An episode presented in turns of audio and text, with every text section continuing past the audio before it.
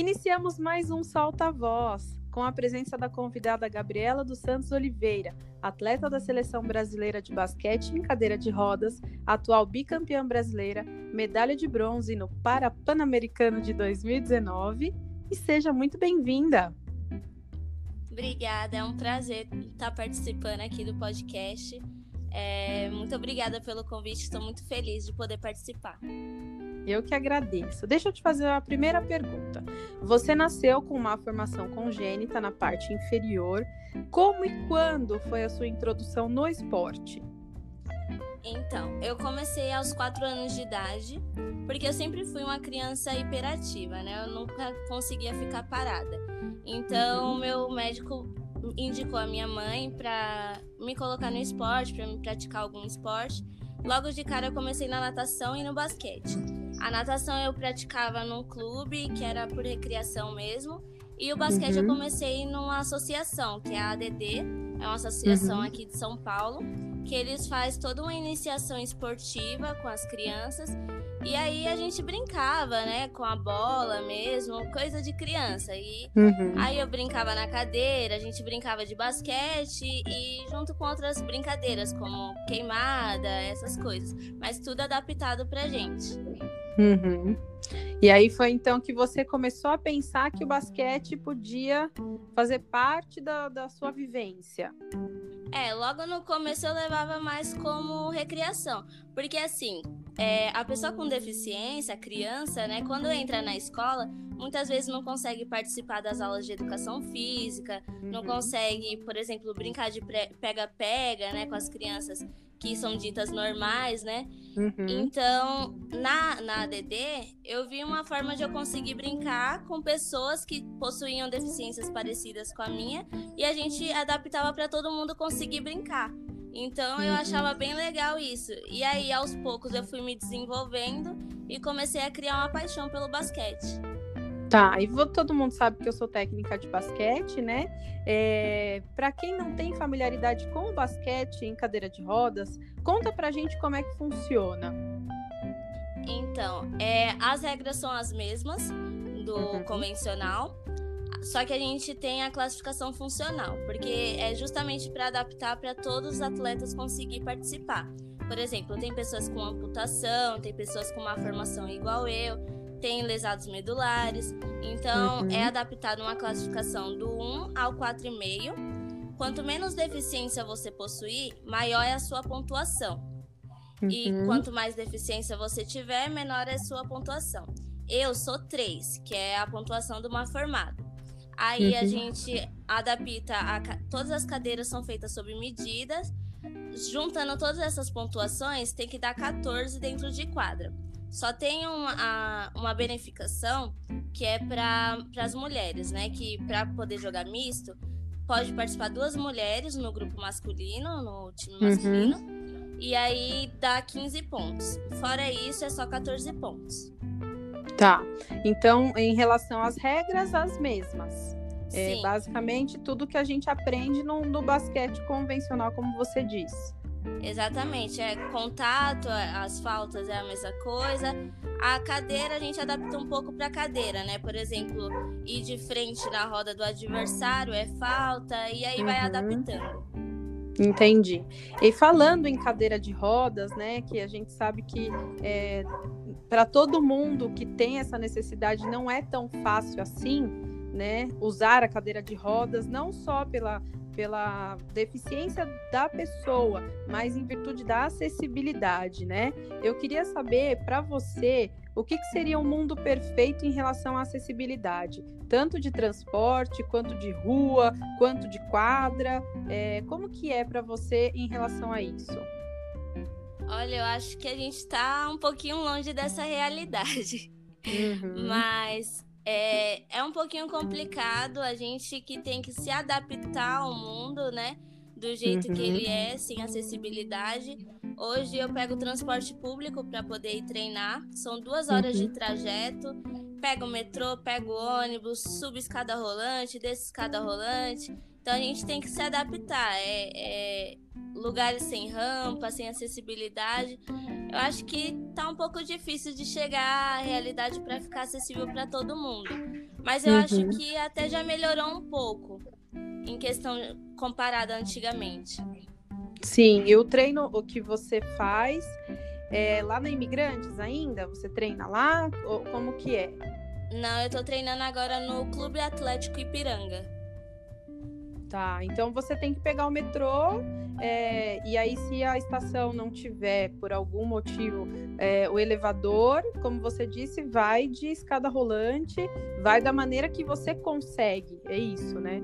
Isso, porque muitas vezes o elevador tá em manutenção ou tá uma fila para poder usar o elevador, então uhum. aí eu na correria já subo pela escada rolante e aí vai, eu pego um ônibus aqui próximo da minha casa até a estação, depois faço baldeação para outro metrô. E aí depois uhum. pego mais um ônibus e ainda tem um trajetinho para andar até o clube. Tá, e você vai faz esse trajeto com algum acompanhante? Tem sempre alguém com você ou você vai sozinha? Eu vou sozinha. Tá.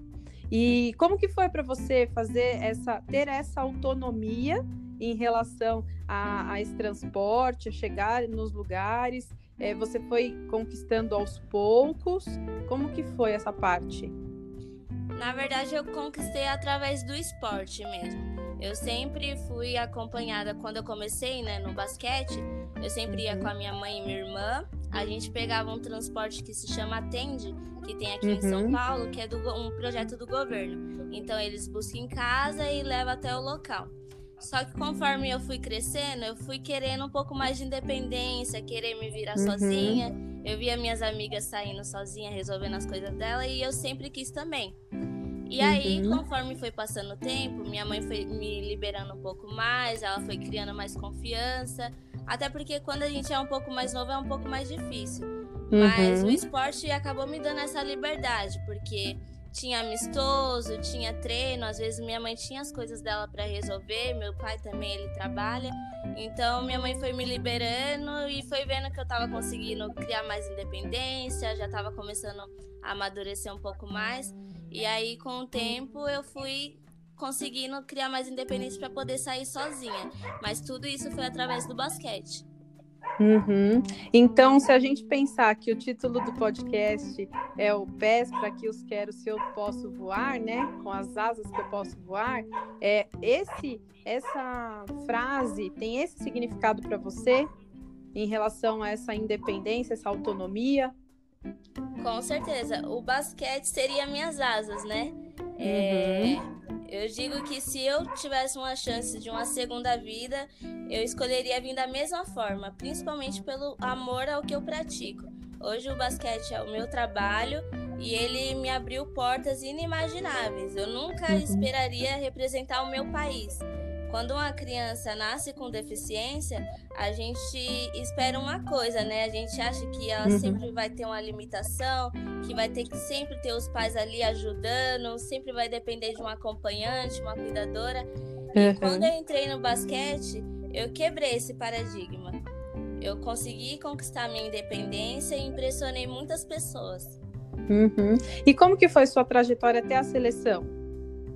Não entendi, desculpa a sua trajetória até a seleção. Como que foi? Como que você chegou até a seleção? Ah, sim. Então, é, o meu primeiro campeonato foi em 2017. Eu recebi um convite para jogar o Campeonato Brasileiro Feminino. E uhum. aí a gente pegou medalha de bronze. Logo em seguida, eu fui convidada para participar de hoje, que é uma das melhores equipes do Brasil feminina. E aí eu fui, a gente nesse ano seguinte, em 2018, a gente foi campeã brasileira. E aí eu fui crescendo, fui criando amor pelo esporte ainda mais. É, entrei no alto rendimento, comecei a me dedicar cada vez mais. Aí em 2018 eu joguei com essa equipe, né, que é o All Star Rodas, onde eu estou até agora. E uhum. a gente foi campeã brasileira e as convocações para a seleção é de acordo com o campeonato anterior.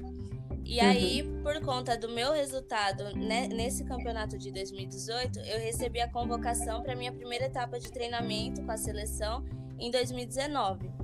Aí eu participei, eu nem esperava que eu fosse convocada para as outras, para falar a uhum. verdade, porque sempre foi um sonho muito grande para mim, mas eu achava que ainda estava longe. E aí acabou que eu fui eu fiquei entre as 12 melhores do Brasil. E aí a gente recebeu a convocação para ir para o Parapan. Nossa, que, que gostoso, né? Que é, é uma vitória além da vitória quando eu acho que quando alguém de fora consegue ver o nosso potencial, né? Porque nós, de algum jeito, a gente sabe até onde consegue ir, né? Mas quando vem alguém e fala: olha, você consegue sim, continua, você é uma das melhores, e isso deve ser assim é, o ápice de um, de um sentimento para quem treina tanto, né? Para quem é, tem que fazer tanta correria durante o dia a dia para conseguir chegar onde quer, né? Com certeza. Uma menininha que começou na recriação do basquete achava que a seleção brasileira estava muito longe ainda. Uhum. Eu treinava na a seleção estava treinando um pouco antes uhum. de eu ser convocada, e eu olhava para eles, o olho chega brilhava, sabe? E era onde eu queria estar. E Sim. o tempo passou tão rápido que eu nem vi quando eu fui ver, eu já estava na seleção. Que legal. Bom, a partir dessa última fala sua, é, o que, que você diria para as pessoas é, que não acreditam no próprio potencial? O que, que elas poderiam ter como lema de vida, assim? Olha, tem que acreditar, tem que acreditar no sonho, tem que batalhar, nada vem fácil, com certeza, mas é um dia de cada vez, dar o seu 1% a cada dia e acreditar que uma hora chega. A gente tem que continuar batalhando e é isso aí. Uhum. Ah, eu, eu, queria agradecer muito a sua participação. Eu tenho uma memória, né, quando eu tinha uns 14, 15 anos, estava ainda na né, uma, um passeio escolar e a minha professora sempre foi muito ativa, então um dia ela levou a gente para assistir um jogo que o Oscar participava, né? Então ele sentou na cadeira, ele é enorme do jeito que é, né? É, aí ele caiu da cadeira uma, duas, três, ele falava, gente, isso daqui é muito difícil, meu Deus, como que eles conseguem, né? Fazer a adaptação da cadeira, correr, pegar a bola, né? Fazer tudo ao mesmo tempo porque realmente ele não tinha habilidade naquela situação, né? E eu vi alguns dos seus exercícios, eu vi um pouquinho dos seus vídeos e você é rapidinha, gente. É. Eu não tenho essa habilidade aí, vira para lá, vira para cá. e eu achei muito legal, muito legal mesmo. É, eu que queria te agradecer, porque, gente, vocês não sabem, mas a Gabriela que me procurou, né? Que veio dizer que gostava do podcast, que achava isso legal. Então, é, eu fico muito feliz porque estou conseguindo chegar nas pessoas. Essa era a minha intenção, que o podcast fosse uma coisa que chegasse ao ouvido das pessoas de uma outra forma, né? Então, eu queria muito agradecer a sua participação. Eu tenho certeza que muitas pessoas podem se inspirar na sua história e que você voe com o basquete para realmente lugares inimagináveis. E eu vou te acompanhar com certeza. Muito obrigada, professora. Obrigada pelo convite. Obrigada mais uma vez. Foi incrível poder participar e contar um pouco da minha história aqui. Eu realmente espero poder inspirar muitas pessoas e motivar para cada um acreditar no seu sonho e estar tá batalhando todos os dias, independente das dificuldades, tá sempre acreditando no seu sonho. Com certeza. Gente, chegamos ao fim de mais um Solta Voz. Espero que vocês tenham gostado e não esqueçam, o impossível é só uma questão de opinião. Até mais. Até.